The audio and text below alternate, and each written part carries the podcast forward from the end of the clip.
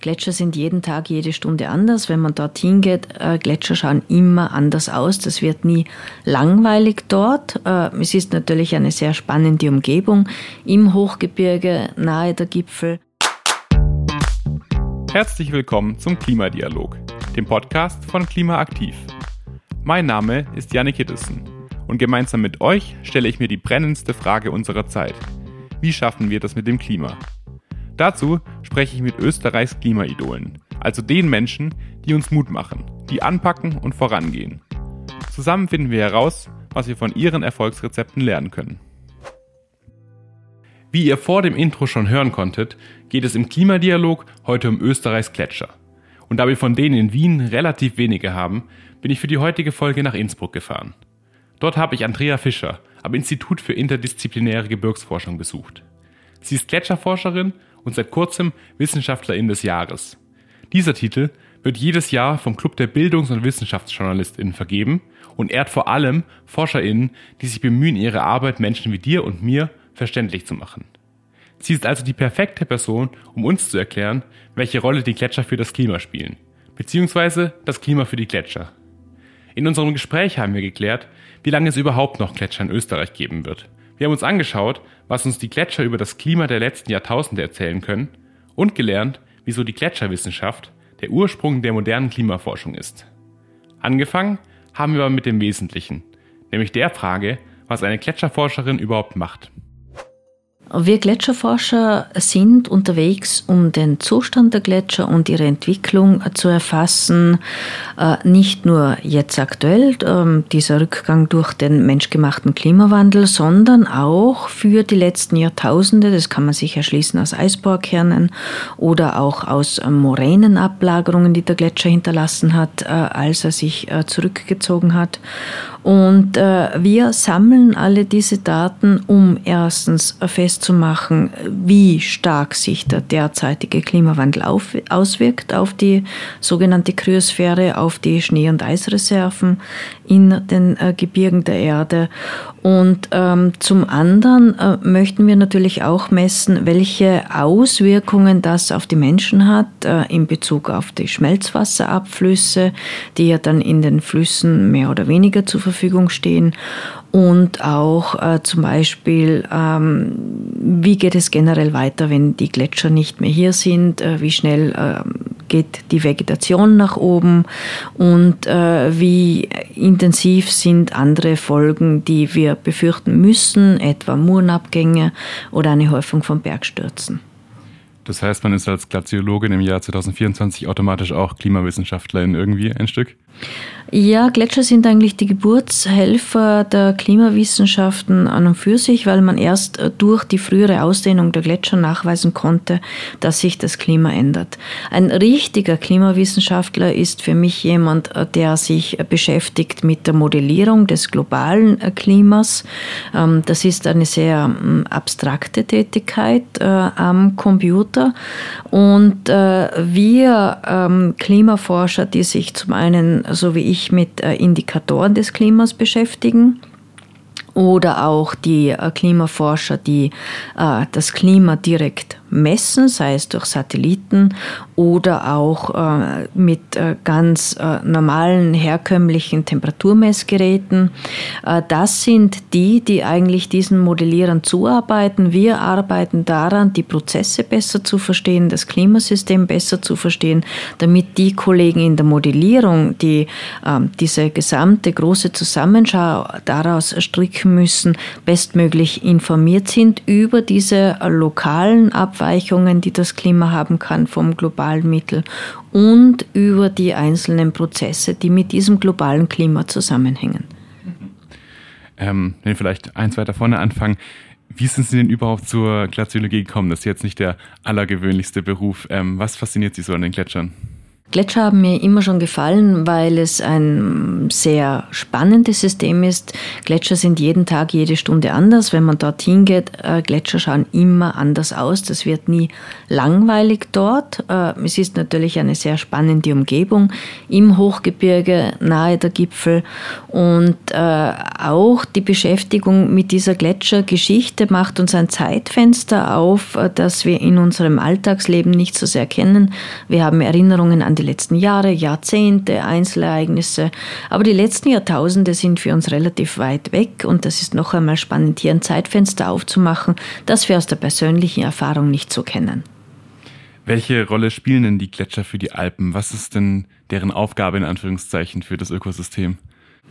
Die erste Aufgabe der Gletscher in den Alpen ist es einfach schön zu sein, wunderbare Landschaftselemente ganz oben, diese weißen gleißenden Gipfel äh, sind äh, Teil dieser wunderbaren Hochgebirgslandschaft. Darüber hinaus äh, stellen sie natürlich Refugia für kälteliebhabenden Arten äh, dar, seien es Tiere oder Pflanzen, die rund um die Gletscher oder auch rund um diese saisonale Schneedecke im Hochgebirge ihre Heimat haben. Gletscher äh, sind auch Teil des Wasserkreislaufes. Sie speichern Wasser für Jahrhunderte, Jahrtausende, um es später dann wieder abzugeben. In der heißen Jahreszeit fließt das Gletscherwasser wieder nach unten, ist in den Flüssen und Bächen und äh, sie spielen auch eine große Rolle beim Formen der Landschaft, sei es während der Eiszeiten, als die Gletscher überhaupt das äh, Bild unseres Gebirges geformt haben, durch eiszeitliche Terrassen, durch Gletscherschliffe. Die Form der Landschaft hat sich aus den Gletschern ergeben. Und äh, heute noch formen auch die Gletscher weiterhin ihre unmittelbare Umgebung. Sie haben jetzt das Abschmelzen vorhin schon kurz angesprochen. Was ist denn derzeit Ihre Zukunftsprognose? Ähm, wie lange wird es denn die österreichischen Gletscher überhaupt noch geben? Nach den Modellierungen sind zu Ende dieses Jahrhunderts nur mehr wenige Prozent der Gletscherfläche vorhanden. Das hängt natürlich dann sehr stark vom Emissionsszenario ab wie äh, viel Treibhausgasemissionen wir uns in Zukunft leisten äh, wollen. Ab 2050 gehen dann diese Szenarien sehr stark auseinander, weil sich dann die ähm, Änderung der Temperatur in verschiedenen Szenarien wesentlich voneinander unterscheidet. Für die Gletscher macht jedes halbe Grad einen großen Unterschied. Äh, bis zu etwa zwei Grad Erwärmung zum Ende des Jahrhunderts im globalen Mittel können sich die Gletscher gegen Ende dieses Jahrhunderts äh, wieder beginnen neu zu bilden. Das wäre natürlich für uns eine sehr erfreuliche Aussicht. Bis dahin wird aber der Großteil der Eisfläche bereits verschwunden sein, weil sich die nächsten Jahrzehnte der Gletscherschmelze schon daraus ergeben, äh, wie viel wir bisher emittiert haben und auch wenn es zu überhaupt keiner zusätzlichen Erwärmung kommt, der Zustand der Gletscher derzeit so schlecht ist, sie schon nicht mehr in Gleichgewicht mit dem derzeitigen Klima stehen, dass sie nur mehr in einer Fade-out-Phase sind. Jetzt ist es ja so, dass die Gletscher nicht erst seit gestern schmelzen. Die ganz große Gletscherschmelze hat, wenn ich es richtig gelesen habe, schon auch mit dem Extremsommer 2003 angefangen. Ähm, in den letzten beiden Jahren ist sie aber noch rasanter vorangeschritten als davor. Was ist denn jetzt anders gerade? Die Gletscherschmelze hat im Prinzip schon 1850 begonnen, weil damals diese sehr kühle Periode für das Holozän äh, die kleine Eiszeit zu Ende war und äh, sich dann die Gletscher auf vom damaligen Hochstand mittlerweile drei Viertel ihrer Fläche verloren haben. Und äh, so stehen wir jetzt hier mit einem Viertel der Gletscherfläche von 1850. Ähm, seit den 2000er Jahren äh, hat sich die Klimaerwärmung deshalb verstärkt durchgepaust, weil das sogenannte Global Dimming, eine äh, Reduktion der Einstrahlung aufgrund von Rußemissionen in die Atmosphäre, äh, nicht mehr äh, stattgefunden hat und so äh, die ähm, der, der Energieeintrag von der Sonne äh, ungehindert stattfindet. Die letzten beiden Jahre 2022 und 2023 haben ähm, nicht äh, vorausberechnete oder vorhergesehene Rekordschmelzen auf den Gletschern gebracht. Wir hatten äh, sehr lange Schmelzsaisonen, auch aufgrund eines Niederschlagsdefizits aus dem Winter. Wir hatten teilweise in den Alpen nur die Hälfte des normalen Winterniederschlags und das ist in den Klimaszenarien nicht als äh, mittlerer Zustand der Zukunft äh, vorhergesehen. Das sind also außergewöhnliche Ereignisse, die hier aufeinandertreffen, sehr hohe Sommertemperaturen, geringe Winterniederschläge. Und es steht zu erwarten, wie es weitergeht. Ähm, auch ähm, die globale Klimaforschung steht angesichts der letzten ähm, beiden Jahre vor der Frage, ob hier neue Prozesse oder Kipppunkte im Klimasystem erreicht wurden, die wir zurzeit noch nicht festmachen können oder ob wir ähm, diese beiden Jahre mit dem normalen Instrumentarium erklären können, etwa im äh, Verdacht als Ausleser stehen äh, eine Kopplung von äh, El Niño, La Niña Ereignissen mit anderen Faktoren dieses äh, globalen Klimasystems, das ja sehr äh, kompliziert ist. Erst die nächsten Jahre werden zeigen, was hier wirklich der Fall ist. Ähm, mit den derzeitigen Erklärungen würde ähm, das Jahr 2024 noch äh, sehr warm werden und es danach aber wieder zu einer leichten Entspannung der Situation kommen. Für die Gletscher hilft uns die Entspannung allerdings nicht äh, sehr vorwärts, weil diese Mengen, die in diesen Extremjahren geschmolzen sind, kosten einfach die Gletscher Lebenszeit. Das Eis, das hier in diesen Jahren verloren gegangen, äh, bildet sich nicht neu, sondern ist wirklich weg. Ich möchte an dieser Stelle kurz einhaken, um einen Begriff zu erklären, den Andrea Fischer gerade erwähnt hat, nämlich die sogenannten El Niño-Ereignisse, die Mitschuld an der rasanten Gletscherschmelze der letzten Jahre sein könnten. Dabei geht es um Wetterphänomene, die ihren Ursprung im Pazifik, südlich des Äquators haben, also so in der Gegend zwischen Peru und Australien. Dort führen Passatwinde und Meeresströmungen normalerweise dazu, dass warmes Wasser westlich, also Richtung Australien fließt. Vor der Küste Perus strömt kaltes Wasser nach.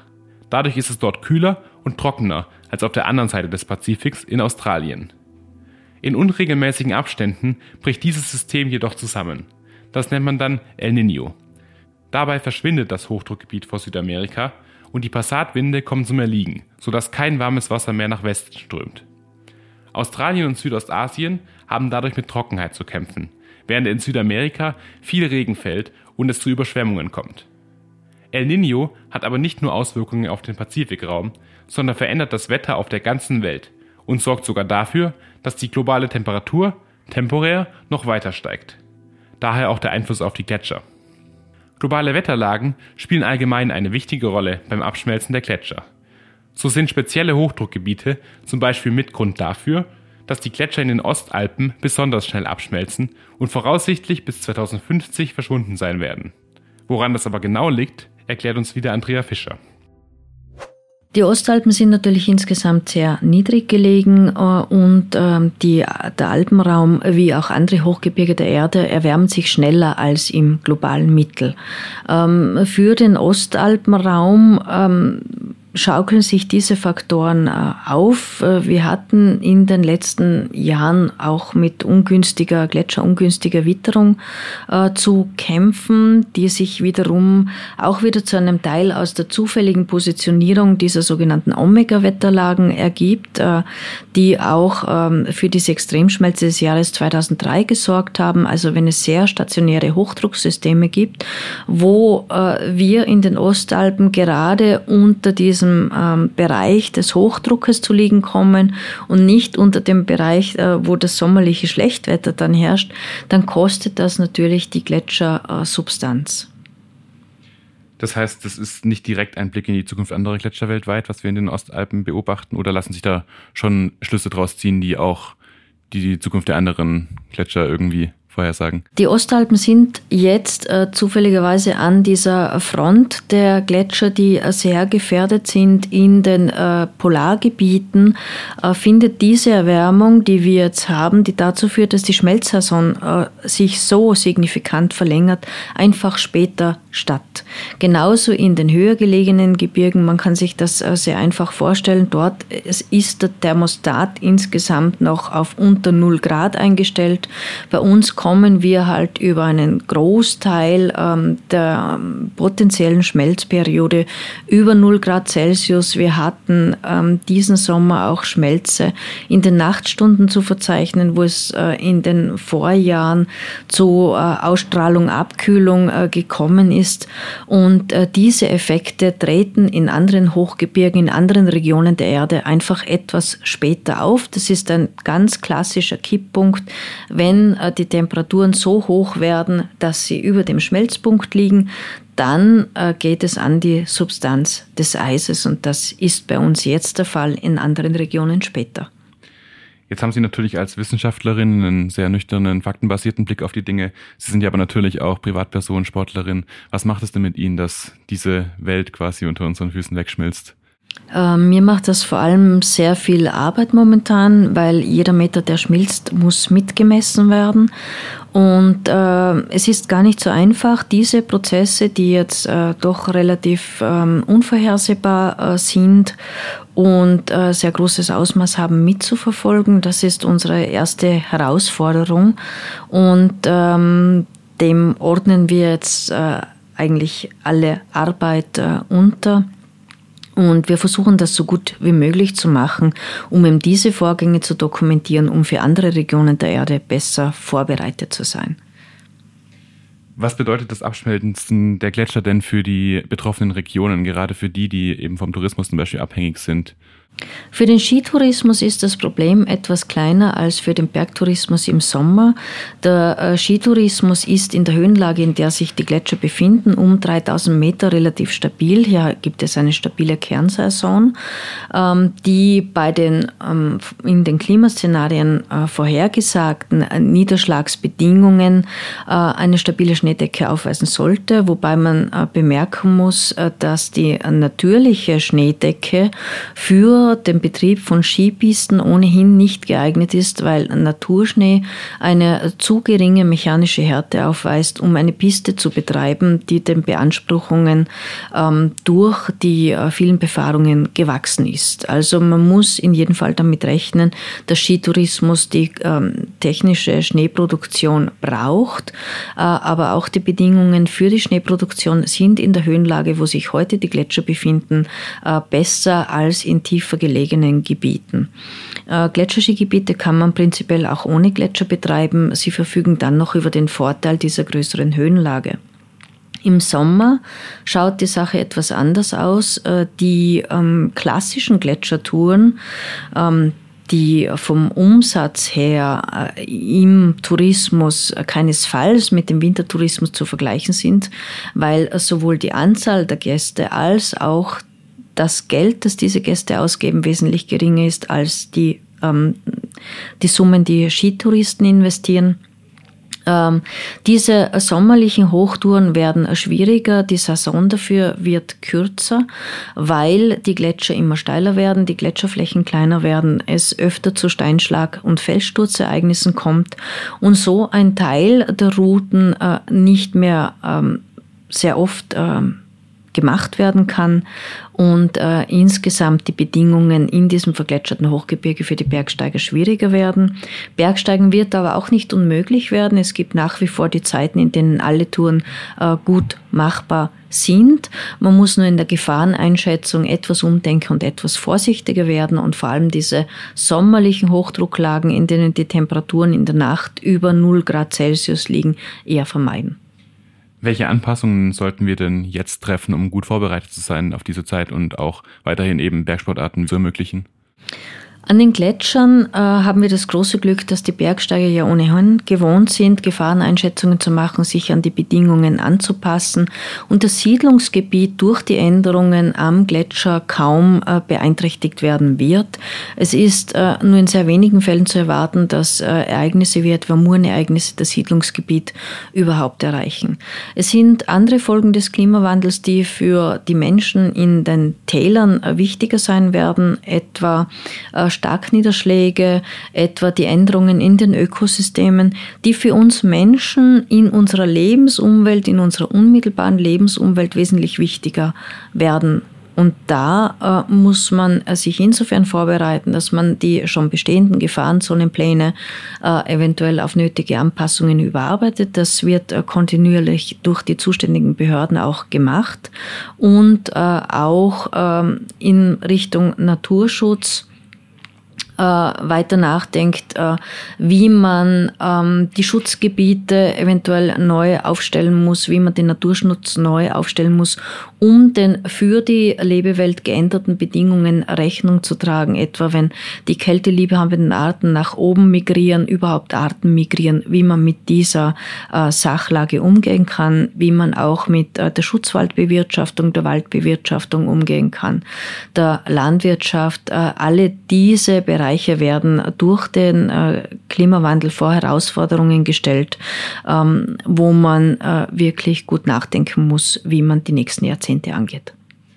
Ich würde ganz kurz gerne nochmal auf das Skifahren zurückkommen, mhm. weil es ja so ist, dass viele Umweltschutzorganisationen die Gletscherskigebiete kategorisch negativ bewerten. Mhm. Sie haben da aber eine differenziertere Meinung, was ich rausgelesen habe. Ähm, welchen Einfluss hat denn das Skifahren jetzt selbst oder auch die Präparierung der Pisten auf den Gletscher darunter? Das Skifahren und die Präparierung der Pisten hat keinen wesentlichen Einfluss auf die Massenbilanz der Gletscher. Ein Gletscher schmilzt nicht schneller, weil man darauf Skifährt oder einen Lift betreibt. Äh, wir haben im letzten Jahr bis zu 10 Prozent äh, Verlust gehabt durch den anthropogenen Klimawandel an Fläche und äh, insgesamt sind etwa 1,5 Prozent der österreichischen Gletscherfläche von Skigebieten genutzt. Die effektive Pistenfläche ist noch einmal ähm, wesentlich kleiner als die als Skigebiet ausgewiesene äh, Fläche und äh, so kann man sagen, dass das Skifahren am Gletscher keinerlei Einfluss hat. Äh, was Einfluss hat auf die österreichischen Gletscher, ist einfach insgesamt der Klimawandel. Hier entsteht ein sehr hoher Druck, den wir auch für die nächsten Jahre nicht von den Gletschern nehmen können, weil äh, der Zustand der Gletscher in den nächsten Jahren und Jahrzehnten schon durch unsere bisherigen Emissionen äh, im Voraus gesteuert ist. Also bleibt uns nur den Klimawandel insgesamt zu begrenzen, um andere Gletscher der Erde äh, zu schützen, zu retten, was noch äh, zu retten ist. Und äh, natürlich ist es unbenommen, äh, sich über die Nutzung der Gletscherflächen, äh, die uns noch für wenige Jahre verbleiben, äh, Gedanken zu machen. Äh, insgesamt äh, gibt es aber keine Maßnahmen, die wir treffen könnten, um die Gletscher zu retten. In den Skigebieten werden ja teils Flächen abgedeckt, um die Höhen zu erhalten, vor allem in der Höhe von, also im Bereich von Liftanlagen, um die Liftanlagen nicht oft neu ähm, zu bauen, zu adaptieren zu müssen. Es ist aber zu erwarten, dass in den österreichischen Gletscherskigebieten in den nächsten Jahren schon fast alle Anlagen auf festem Grund stehen können. Und somit äh, fällt auch ähm, diese Maßnahme in den Gletscherskigebieten in Zukunft weg. Jetzt haben wir schon wirklich viel über die Zukunft der Gletscher gesprochen. Dabei haben wir bislang ausgelassen, dass uns die Gletscher vor allem aber auch einen Blick in die Vergangenheit ermöglichen denn tief im Gletscher befinden sich Eisschichten, die vor tausenden von Jahren entstanden sind. Ähnlich wie die Jahresringe eines Baumstamms erzählen diese Schichten viel über die klimatischen Verhältnisse einer gewissen Zeit. Die Gletscher sind damit eine Art Klimaarchiv. Um dieses Archiv analysieren zu können, entnehmen ForscherInnen wie Andrea Fischer Bohrkerne aus dem Gletscher und untersuchen die verschiedenen Eisschichten. Natürlich habe ich sie gefragt, was sie mir über das Klima der Vergangenheit erzählen kann. Eine wichtige Erkenntnis ist, dass die äh, Hochalpen Österreichs seit mindestens 6000 Jahren vergletschert waren, dass aber in dem warmen Mittelholozän, im Holozänen Optimum, an dessen Ende der Eismann Ötzi gelebt hat, die Ostalpen weitgehend eisfrei waren. Ähm, das war damals aus anderen Ursachen als heute, aus natürlichen Gründen. Ähm, jetzt sollte die Temperatur eigentlich fallen, die Gletscher mm, anwachsen. Äh, das ist durch den Ausstoß der Treibhausgase äh, nicht der Fall. Und ähm, natürlich interessiert uns in den Eisbaukernen auch vor allem, äh, wie oft in der Vergangenheit schon Wärmeperioden stattgefunden haben, weil die Beschäftigung mit diesen natürlichen, zum Teil sehr raschen Schwankungen deshalb wichtig ist, um eben diese Kipppunkte des Klimasystems zu finden, die lokal einen zusätzlichen Temperaturanstieg verursachen können, der sich noch auf diese menschgemachte Klimaerwärmung draufsetzen kann. Weil wenn sich zwei solche Effekte aufschaukeln, kann das wirklich zu äh, dramatischen Situationen führen in beide Richtungen. Es ist auch dokumentiert, dass es ähm, Klimaabkühlungen geben kann, die äh, Änderungen von äh, 6 bis 8 Grad Celsius in wenigen Jahrzehnten verursachen. Das wären ebenfalls für den Alpenraum katastrophale Szenarien. Und es ist sehr wichtig, in der Klimaforschung jetzt nicht nur auf den anthropogenen Klimawandel hinzuschauen, sondern auch auf diese natürlichen Faktoren, die gerade in Zusammenhang, im Zusammenspiel mit den äh, menschgemachten Erwärmungen Situationen herbeiführen können, die schwer zu bewältigen sind, weil sie zum Beispiel das Naturgefahrenpotenzial in den topografisch ja schon äh, sehr sensiblen Regionen der Alpen drastisch ändern können. Die Menschheit war ja in der Vergangenheit nicht wirklich gut vorbereitet auf so drastische Klimaänderungen. Ähm, in einem anderen Interview haben Sie davon geredet, dass die Menschen da teilweise sehr drastisch darauf reagiert haben, teilweise sogar mit angeblichen Hexenverbrennungen und so weiter. Inwiefern sind wir heutzutage besser gewappnet für diese Veränderung? Die Hexenverbrennung ist ein schönes Beispiel für eine Reaktion auf äh, den Klimawandel, wenn man nicht weiß, äh, wo der Klimawandel herkommt. Wir sind in der glücklichen Lage, äh, heute zu wissen, dass äh, der Klimawandel, den wir jetzt erleben, von der Emission der Treibhausgase kommt. Und wir haben das große Glück, damit auch die Maßnahmen in der Hand zu haben. Wenn wir die Treibhausgase äh, reduzieren, dann können wir damit rechnen, dass wir die Erwärmung begrenzen können. Das ist ein Riesenvorteil. Insgesamt muss man sagen, dass vergangene Gesellschaften zwar schlecht vorbereitet waren auf den Klimawandel, dass sie aber einen riesen Vorteil hatten, äh, nämlich, ähm, dass nomadische Gesellschaften wesentlich besser auf Änderungen des Klimas reagieren können. Sie können ihren Aufenthaltsort ändern, das Wirtschaftssystem ist leichter anpassbar. Wir haben durch die viele Infrastruktur, die wir in unserem äh, sesshaften System haben, wir haben sehr viele Straßenhäuser, ähm, dass wir dadurch natürlich äh, gefährdeter sind als äh, vergangene Zivilisationen. Wir haben eine sehr große Flächenbeanspruchung im Alpenraum. Wir verwenden sehr viel größere Flächenanteile der Alpen, als es äh, alle vergangenen Kulturen äh, getan haben.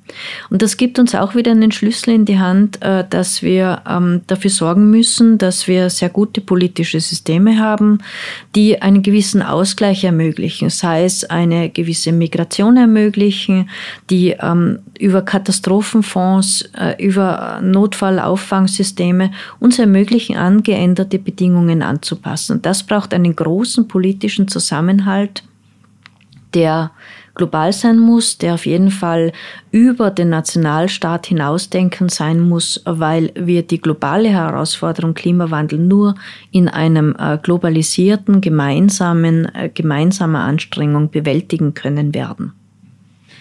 Sie wurden vor kurzem zur Wissenschaftlerin des Jahres ausgezeichnet, ähm, auch vor allem wegen Ihrer Bemühungen zur Wissenschaftskommunikation. Jetzt haben Sie die letzten 25 Minuten schon gezeigt, wie das geht. Trotzdem die Frage im Detail, ähm, wie schafft man es denn so komplexe wissenschaftliche Themen einfach und trotzdem aber faktisch richtig zu kommunizieren? Es ist eine Kunst, äh, einfach äh, zu sein, wobei ein ganz wichtiger Satz Wittgensteins ist, was gesagt werden kann, kann einfach gesagt werden. Die Dinge, die wirklich sehr klar sind, kann man auch sehr klar ausdrücken. Es gibt in der Wissenschaft Dinge, über die man nicht mehr diskutieren muss, äh, weil sie sehr gut belegt und bewiesen sind. Wenn man sich äh, an diese äh, anlehnt und diese sehr klaren Dinge ähm, gut darstellt, kann man auch, ähm, weil ja zur, zur äh, Wahrheit auch die Vollständigkeit gehört, diese Bandbreite an Möglichkeiten der Dinge, über die wir noch kein so sicheres Wissen haben, darstellen. Und das sind nämlich die wichtigen Dinge, weil die Dinge, worüber wir nicht 100 Prozent wissen, wie es genau ist, sind die Dinge, über die wir als Gesellschaft diskutieren müssen. Und worüber wir auch diskutieren müssen, äh, sind äh, die Wertungen, die wir Fakten zukommen lassen. Wir haben verschiedene Arten von Fakten, die aber allesamt nicht geeignet sind, Handlungen abzuleiten, weil unsere Handlungen von der Wertung der Fakten, Fakten auch abhängig sind.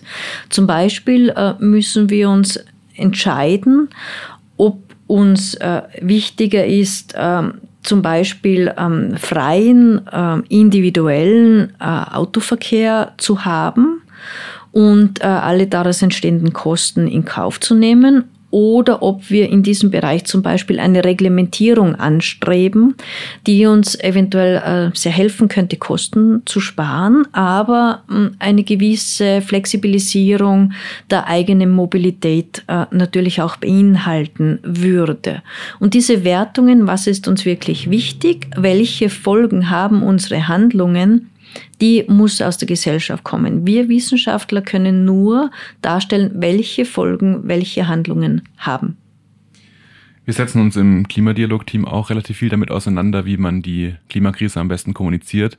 Und da ist es in den letzten Jahren zur Devise geworden, eigentlich bei der Re Lebensrealität der Menschen anzufangen, ähm, weil man gemerkt hat einfach, dass zum Beispiel dieses stereotypische Bild des Eisbären, dessen Scholle unter seinen Füßen wegschmilzt, einfach zu weit weg ist. Jetzt ist es ja so, dass die Gletscher zwar deutlich näher sind als der Eisbär, ähm, aber trotzdem in der Lebens-, äh, im Alltag der meisten Menschen in Österreich jetzt keine riesige Rolle stellen. Warum ist es trotzdem ein gutes Bild aus Ihrer Sicht für die Klimakommunikation? Diese schmelzenden Gletscher ähm, sind durch Vergleichsbilder sehr gut darstellbar, aus denen eindeutig hervorgeht, der Gletscher war früher größer, jetzt ist er kleiner. Wir können die Ursache relativ eindeutig äh, festmachen und damit äh, ist der Gletscher eine Ikone des Klimawandels. Wir sehen am Gletscher, dass hier etwas passiert. Das würden wir bei einer Verschiebung von ähm, verschiedenen Arten äh, nie so klar sehen, weil andere natürliche Systeme, auch die Fließgewässer zum Beispiel, immer natürlichen Änderungen unterworfen sind und Änderungen durch den Menschen. Das ist beim Gletscher nicht der Fall. Beim Gletscher sehen wir wirklich zu 100 Prozent die Auswirkung des Klimas und wir wissen, das Klima ist zu einem gewissen Prozentsatz äh, durch die Treibhausgasemissionen gesteuert. Man kann sehr genau berechnen, welche anderen Faktoren hier noch eine Rolle spielen und deshalb äh, sind die Gletscher wirklich das anschaulichste Beispiel, dass es den Klimawandel als solches gibt. Noch eine abschließende Frage. Ähm welche Wissenslücken gibt es in der Gletscherforschung noch? Was wollen Sie als nächstes schließen? Also für uns äh, sehr drängend ist die Frage, äh, welche Prozesse diese sehr raschen Änderungen an den Gletschern jetzt verursachen. Da gibt es äh, Prozesse am Gletscher, die stattfinden, wie etwa die Hohlraumbildung, die wir noch nicht quantifizieren können. Dann kommt dazu diese Frage, wie oft gab es denn diese Erwärmung in der Vergangenheit schon, also rasche Erwärmungen. Wie haben die Ökosysteme darauf reagiert? Wie viel Zeit brauchen Ökosysteme, um sich anzupassen? Wie kann man sich diese Übergang Übergangsphasen vorstellen und äh, dann noch eine Frage, die sehr, sehr wichtig ist für die globale Klimaforschung. Wie sehr können sich denn lokale Klimaänderungen von globalen Änderungen unterscheiden?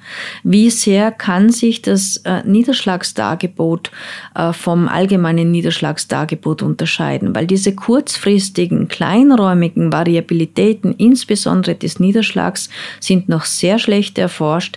Niederschlag macht Hochwasser, Niederschlag ähm, zeigt äh, oder verursacht äh, starke Änderungen in der Pflanzenwelt, ähm, weil der Keimungszeitpunkt zum Beispiel sehr stark von der Verfügbarkeit von Wasser abhängig ist. Äh, und deshalb äh, sind diese Abweichungen vom Mittel äh, noch sehr wichtig zu erforschen. Damit wären wir schon am Ende des Interviews angekommen. Ähm, wie allen Gästinnen möchte ich auch Sie zum Abschluss nach dem Klimaaktiv-Tipp fragen. Das ist eine Sache, die im Umgang mit dem Klimawandel irgendwie weitergeholfen hat. Ein Buch, eine Dokumentation, ein Lifehack, eine Idee, was auch immer. Haben Sie uns etwas mitgebracht? Ich denke, ähm, Es muss nicht so sein, dass äh, Klimawandelmaßnahmen notwendigerweise sehr schmerzhaft sind. Äh, eine Maßnahme, die äh, ich als zentral ansehe, ist, was dem Klima gut tut, tut auch uns gut, einfach etwas zu entschleunigen, weniger Kurzurlaube, besser einen längeren Urlaub, äh, weniger äh, hin und her fahren, weniger dieser sehr raschen Mobilität, wo man oft glaubt, man muss das machen, etwas mehr entschleunigen, äh, hilft auch dem Klima. Vielen Dank für Ihre Zeit und die interessanten Einblicke. Danke sehr. Damit wären wir am Ende der heutigen Folge angekommen. Da wir vorhin auch ausführlich über Klimakommunikation gesprochen haben, habe ich einen passenden Tipp für dich. Unten in den Show Notes verlinke ich dir unseren Leitfaden Klimadialog, in dem wir ausführlich erklären, wie wirkungsvolle Klimakommunikation funktioniert. Schau doch gerne mal rein, falls du selbst besser übers Klima reden oder schreiben möchtest. Ich hoffe, die Folge hat dir gefallen. Über Feedback oder Themenwünsche freue ich mich wie immer sehr. Bis zum nächsten Mal. Das war der Klimadialog, der Podcast von Klimaaktiv der Initiative des Ministeriums für Klimaschutz, Umwelt, Energie, Mobilität, Innovation und Technologie. Klimaaktiv fördert den Dialog Österreichs am Weg zur Klimaneutralität 2040. Wir zeigen, welche Maßnahmen sinnvoll sind und mit hoher Qualität umgesetzt werden können. Ob beim Bauen und Sanieren, Energiesparen, dem Einsatz erneuerbarer Energien oder in der Mobilität. Auf www www.klimaaktiv.at findest du eine Übersicht über alle Angebote von Klimaaktiv. Bis zum nächsten Mal.